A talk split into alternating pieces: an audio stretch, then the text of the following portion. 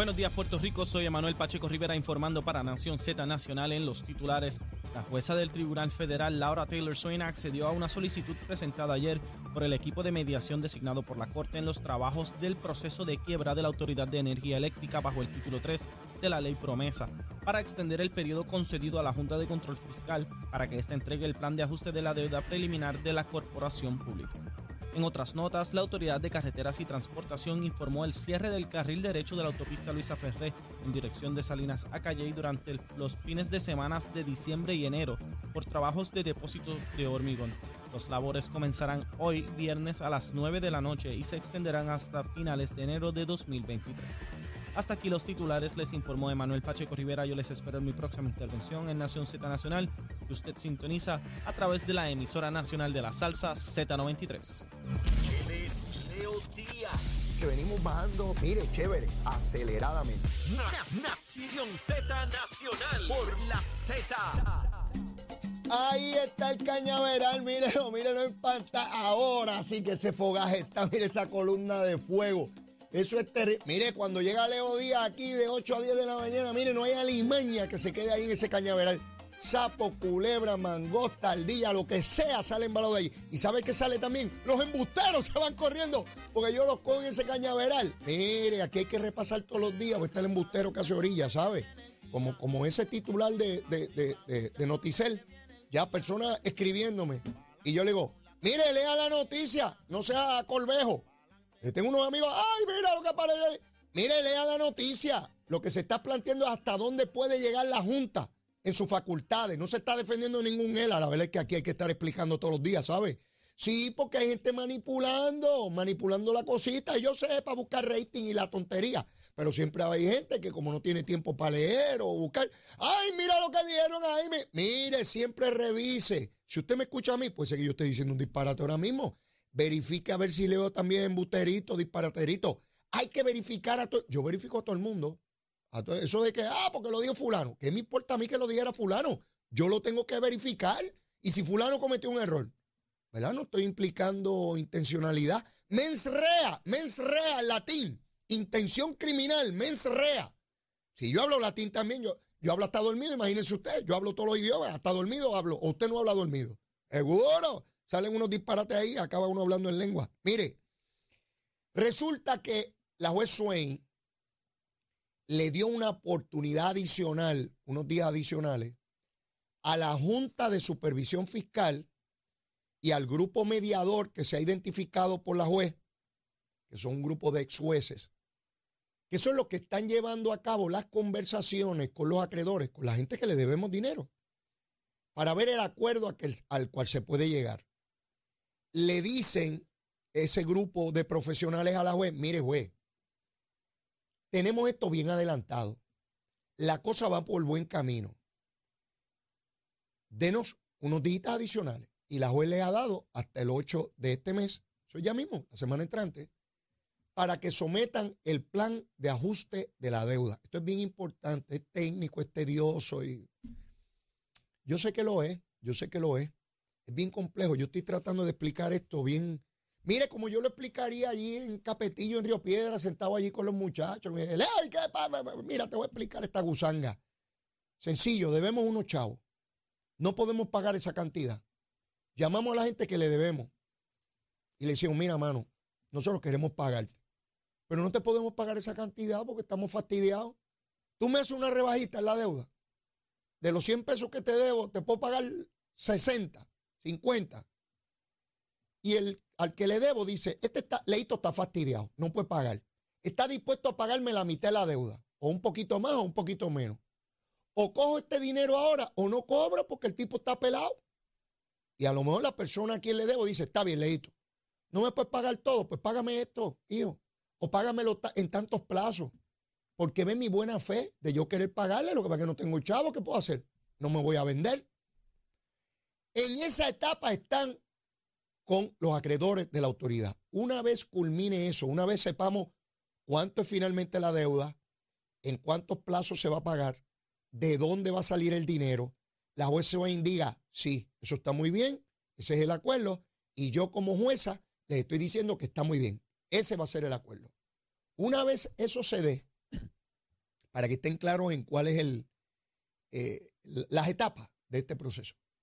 Una vez eso se dé, entonces se da el proceso para coger esas plantas obsoletas que tenemos ahí, esas cafeteras, lo que tenemos son unas cafeteras, y buscar una compañía que las administre y nos ayude a arreglarlas, recomponerlas, reconstruirlas con el dinero que ya tenemos. ¿Ve? Y una vez se dé el acuerdo también de la deuda, entonces Luma tiene su contrato de 15 años corrido, porque este contrato transitorio queda a un lado una vez se dé esa reestructuración de la deuda y sigue en los 15 años que tiene Luma para brindar el servicio. Estoy esperanzado. En algún momento no tenía tanta esperanza, pero a la luz de la información que se vierte hoy por la prensa, de que la juez ve buena fe, adelantos, probabilidades de llegar a un acuerdo en cuestión de unos días adicionales, pues de manera prudente los ha concedido. Así que la semana que viene estamos esperanzados de tener buenas noticias. Fíjense cómo los dos periódicos, tanto el Nuevo Día como el Vocero hoy, concurren de la urgencia de reconstruir el sistema eléctrico. Tenemos los dineros, no debe haber dilación, no debe haber retraso, no debemos estar con griterías políticas porque no conducen a nada que no sea el desasosiego y el caos y que nos debemos mover en esa dirección. Así que ya vemos cómo la cosa va caminando. Otra vez, estábamos ante la noche fría y oscura, comenzó a salir el sol, se disipa y desaparece la neblina. Y ya vemos con bastante claridad. Todavía habrán sectores que le seguirán metiendo miedo por ahí. Por ahí seguirán sectores diciéndole que el mundo se va a acabar. Mira, igual que aquella gente que gritaba en la plaza de recreo, de mercado, debo decir, en Río Piedra, cuando yo iba con mi mamá chiquitito y mis hermanos, y gritaban, el mundo se va a acabar, el mundo se va a acabar, y, no acaba de acabarse. Y ya yo tengo 60 años y no se acaba el mundo este. Y yo chiquitito pensaba que era cuestión de días y de meses que se iba a acabar y que el mundo. Sí, porque hay gente que siempre va. Hay gente que en su vida personal y su proyección de vida es negativa. Mira qué bonito está el sol. Sí, pero ya mismo llueve. Mira, compré este carro. Ay, pero te lo van a chocar. Mira qué bonito están esos zapatos. Sí, pero se rompen rápido. Yo conozco mucha gente así, ¿sabe? No importa lo que usted le diga. Ellos le dicen, bueno, tengo un, un amigo médico, médico, que no importa lo que yo le diga, él dice la cosa negativa. Y yo, pero este pájaro, ¿qué le pasa? Y se supone que tú cures gente, pájaro. ¿Sabes? Tiene, tiene que ser positivo. mira, eh, se está curando, sí, pero se puede morir ya mismo. Bueno, todos nos vamos a morir, seguro. Eso no, esa no es la situación. Así que tenemos que mirar con optimismo y con voluntad. Con voluntad. Eso es el coraje, la habilidad que usted tiene de sobreponerse a la adversidad, a lo incierto, a la incertidumbre, a lo desconocido. Si le tuviéramos siempre miedo a lo desconocido, Cristóbal Colón nunca hubiese salido del puerto de Palos a descubrir nada. De hecho, no pensaba que, iba a descubrir todo lo que descubrió. Pero así es. Solo aquellos que, que, se atreven a ir lejos, saben cuál lejos pueden llegar. Si usted no se atreve, pues jamás sabrá. ¿Verdad? Así que eso con relación a la juez Swain. Eduardo Batia, escribe el amigo Eduardo Batia, Podemos tener diferencias políticas, pero yo respeto enormemente a Eduardo Batia. Eduardo escribe una columna hoy en el periódico El Nuevo Día que me parece muy reveladora porque Eduardo Batia insiste en que los arreglos que se están haciendo para comprar el combustible por parte de la Autoridad de Energía Eléctrica son arreglos que no son beneficiosos para el pueblo de Puerto Rico. Ustedes recuerdan una investigación que él hizo del cartel del petróleo y toda la cosa. Yo voy a hacer los arreglos para contactar a Eduardo, porque quiero tenerlo aquí en el programa, quiero tener una, una conversación, no de partido ni de ideología, centrada en este organismo que Eduardo, junto a Larry Selhammer, creó, que es el negociado de energía. Esa entidad que es distinta, separada, autónoma de la Autoridad de Energía Eléctrica y que tiene la obligación de eh, investigar, procurar, fiscalizar y aprobar todo lo que tiene que ver con energía en Puerto Rico. Y quiero tener una conversación con Eduardo de dónde están las cosas, cuáles eran sus expectativas cuando se legisló, cuánto él entiende que se ha logrado, qué cosas faltan, qué cosas él enmendaría, porque Eduardo, tengo que reconocerle a él y a Eduardo y a Larry Serhammer, a ambos, que por encima de las críticas grandes de Lautier y de sectores que dependían de la chupeta de energía eléctrica, lo atacaron políticamente incluso líderes del Partido Popular. Sí, Eduardo fue víctima de lo que es víctima todo el que quiere cambiar las cosas. Todo el que intenta cambiar algo para mejorar se va a encontrar con la resistencia de aquellos que viven, se sustentan y prevalecen de la chupeta de lo que hay. Es igual que el, estatus colonial. ¿Por qué usted cree que todavía estamos en el estatus colonial? Porque hay una gente que produce cantidades asquiantes de dinero, producto de la colonia. Obscenas, cantidades obscenas de dinero. Puertorriqueños y no puertorriqueños, de la isla y de fuera de la isla. Que mantener este estatus colonial, aunque la mitad de la población dependa de las ayudas federales y del gobierno, a ellos les importa un bledo porque ellos siguen chupando y chupando como las garrapatas. Y ustedes los ve gordos ahí de sangre, de tanto chupar sangre de su víctima. Sí, es asqueroso. No es fácil de ver, se esconden como las cucarachas. Sí, hay que levantar la yagua para saber que están ahí debajo. Sí, en el campo dice, no mueva la yagua, que se, que se sale la cucaracha. Eh, yo recuerdo a mi abuelo allá en el rancho. Decía, no mueva esa yagua, que salen cucarachas de ahí. Eh, toda esa cosa que uno aprendió de sus viejos. Mire, no tenía escuela, como dicen, no tenía escuela, pero tenía una sabiduría inmensísima. ¿Sabe cuál tenía? La de la vida. Esa es la que cada uno de nosotros va aprendiendo a lo largo del camino, cogiendo bofetá, sí, porque no es de gratis, es cogiendo bofetá y tratando de dar alguna. Sí, así es la cosita.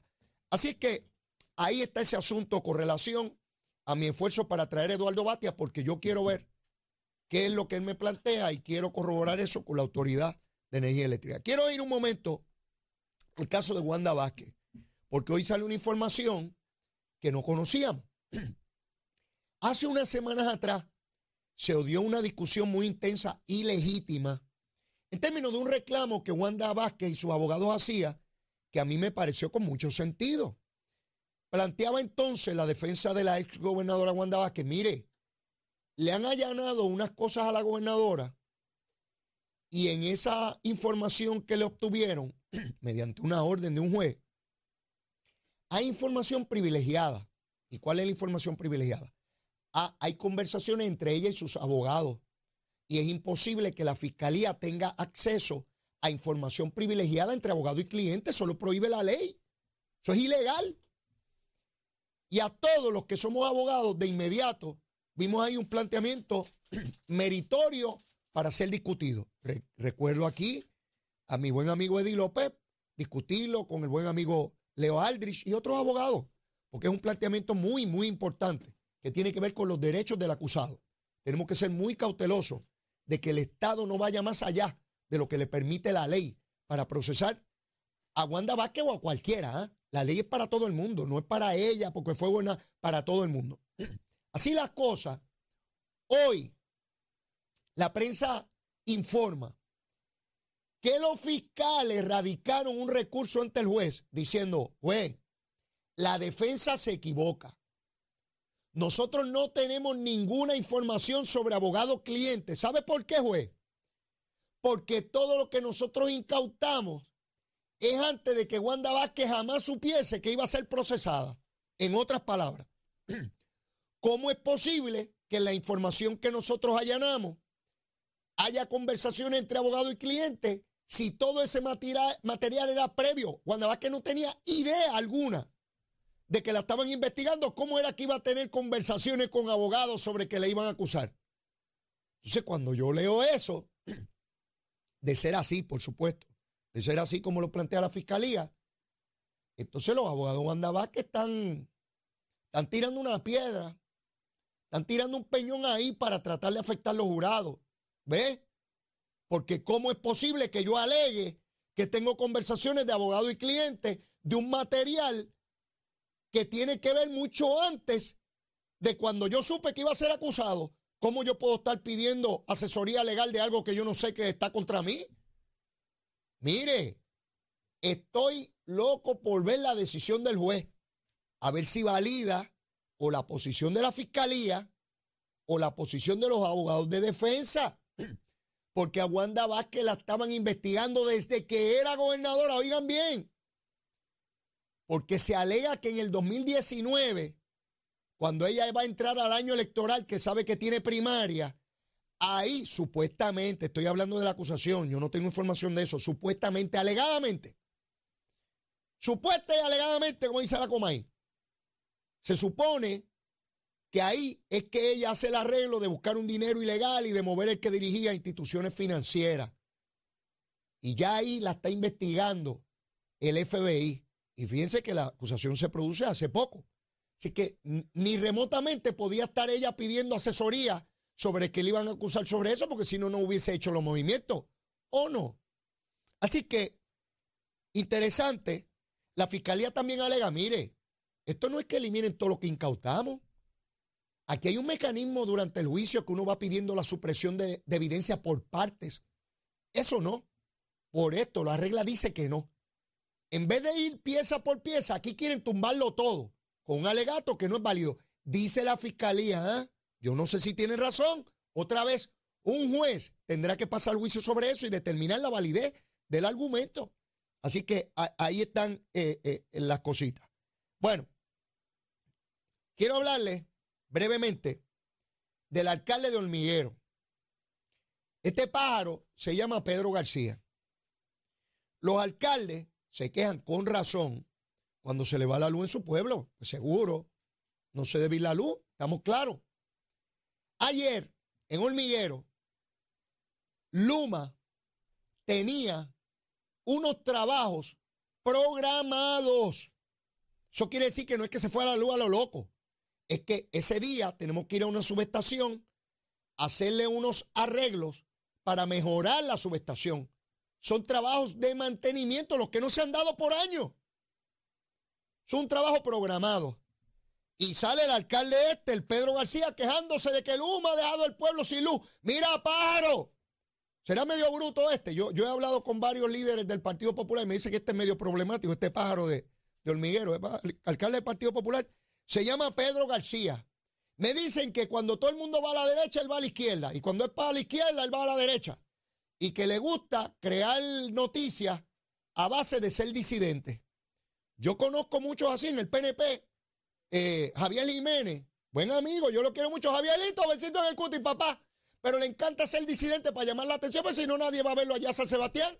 Y él para que miren para allá y le vea la careta por ahí en los precios y eso, pues grita cuatro cosas y dice que está en contra del gobernador, ¿ves? Y se coge cuatro, cuatro primeras planas o, lo llaman en un programa de radio a las seis de la mañana y él contesta unas cositas ahí. Y él siempre va para el otro lado. Y si hay que vacunar, no quiere que vacune. Y si hay que arreglar, dice que no van a arreglar. Y si hay que ir para arriba, él va para abajo. Y si es para el centro, es para adentro.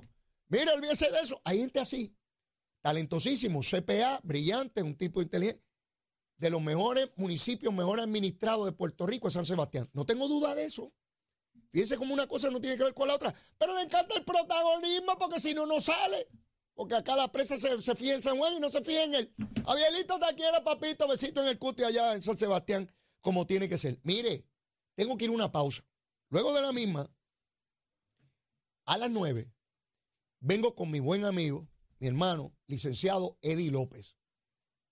¿Por qué le pedía a Eddie que estuviera conmigo? Porque ya está por concluir el año, ya ha entrado en el mes de diciembre. Y quiero repasar con Eddie qué ha transcurrido en el año a nivel gubernamental, a nivel político, y vamos a tener una plática. Vamos a ir sobre distintos temas, algunos que son, ¿verdad?, los que más resaltan, como Luma, el gobierno compartido, en fin, tantas cosas que tengo que, discutir con Eddie, que hace mucho tiempo no está en nuestro programa. Pero mire, eso es cuando regresemos a las nueve. Y a él también le toca dar la recomendación de almuerzo a las nueve y media. Así es que, Eddie, ve pensando en eso, llévatela, chero. Buenos días, Puerto Rico. Soy Emanuel Pacheco Rivera con la información sobre el tránsito. A esta hora ya ha comenzado a reducir el tapón en la gran mayoría de las carreteras principales del área metropolitana. Sin embargo, se mantiene ligeramente congestionada la autopista José de Diego desde el área de Bucanan hasta la salida hacia el Expreso Las Américas. Igualmente la carretera número 12 en el cruce de la Virgencita y en Candelaria, en Toa Baja. Más adelante entre Santa Rosa y Caparra tramos de la PR5, la 167 y la 199 en Bayamón, la avenida Lomas Verdes, entre la American Military Academy y la avenida Ramírez de Arellano. la 165 entre Cataño y Guaynabo en la intersección con la PR22, el expreso Valdoriotti de Castro desde la intersección con la PR22 y la confluencia con la ruta 66 hasta el área del aeropuerto y más adelante cerca a la entrada del túnel Minillas en Santurce. La avenida 65 Infantería en Carolina, el expreso de Trujillo en dirección a Río Piedras, la 176, 177 y 199 en Cupey, la autopista Luisa Ferrente en Montelledra y la zona del Centro Médico en Río Piedras. Ahora pasamos con el informe del tiempo. El Servicio Nacional de Meteorología pronostica para esta mañana aguaceros de aislados a dispersos a través del norte y este de Puerto Rico, pero se espera que mejore a medida que se acerque el mediodía. Para la tarde se esperan aguaceros dispersos en el interior y en el suroeste. Para el resto de la isla existe una leve probabilidad de lluvia. Las temperaturas máximas estarán en los medios 80 grados en las áreas bajas y en los medios 70 a bajos 80 en la zona montañosa. El viento estará del noreste de 10 a 15 millas por hora con ráfagas ocasionales y variaciones por la brisa marina. En el mar el oleaje estará entre 3 a 6 pies de altura, además existe un riesgo alto de corrientes marinas a lo largo de las playas del norte de Puerto Rico, por lo que recomendamos precaución a los bañistas y a los operadores de embarcaciones pequeñas. Hasta aquí el informe del tiempo les habla Manuel Pacheco Rivera, que usted escucha por Nación Z Nacional, que usted sintoniza a través de la emisora nacional de la salsa Z93. Llegó a Nación Z la oportunidad de convertirte en millonario. Con las orejitas del caballo Alvin Díaz. Alvin Díaz. Directamente del hipódromo camarero para Nación Z.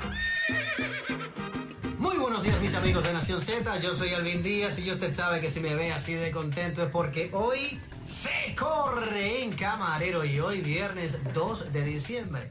Es el caso, se corre en Camarero y eso entre otras cosas mi amigo significa que usted está bregando con el café, con el desayuno, un revoltillito, puede ser ese próximo gran ganador de ese pulpote que está camino a los 400 mil. Recuerda que hay cerquita de 500 agencias en todo Puerto Rico, como siempre te digo. Ahí en las agencias puedes encontrar las máquinas Lucky Cash que te pagan hasta 50 mil son buenos también. Igual te puedes conectar por internet, caradondesea.com, hacer tu jugada y toda la cosa. La mejor alternativa, como siempre, le he dicho y le voy a seguir diciendo, es que llegue para acá, para el hipódromo camarero, porque se pasa espectacular. Y hoy, hoy viernes 2 de diciembre, se corre de noche, o como diría mi pana, la revolución Alberto Rodríguez, Night at the Races a él le queda un poquito mejor. El punto es que se corre de noche hoy a las 5 de la tarde es la primera carrera. Luego de eso tendremos espectáculo musical musical, musical, a cargo de Barreto, el show, hoy, viernes 2 de diciembre, aquí en Camarero. Así que tú sales del trabajo y le llegas para acá. Yo te invito. Recuerda que la entrada, el estacionamiento, el espectáculo musical para hoy es, de gratis, papo. Es de gratis. Así que te espero acá en Camarero. En cuanto a lo que pasó ayer, jueves primero de diciembre, se refiere, el pool pagó 65.70 con 6, 285 con 5 y el pool de 5 pagó muy bien, 449 con 20 pero eso fue ayer, hoy es otro día y tengo mi cuadrito por aquí, quiero compartirlo contigo. Y es el siguiente. Arranco en la segunda, la primera válida que es a las 5 y 30, ¿ok? 5 y 30, hoy, hoy viernes, 5 y 30. El 1 Street Carly, el 2 Core Street Kid, el 3 Gary Jasmine, el 6 Amor Elvira. En la tercera voy a colocar el 3 Baby Concerto, el 4 Hyper Lady, el 5 Anualizada y el 6 Avipita. En la cuarta, el número 5 Shopping en una carrera que si usted tiene presupuesto, ponga el 4 Black Bunny, el 6 Javari por si acaso. En la quinta, el número 3 Geoscience, el 5 King of Wall Street, el 6 Full of Mischief, el 7 Curón y el 8 Captain. Yo creo que la quinta la hago, aunque sea una hago para hoy.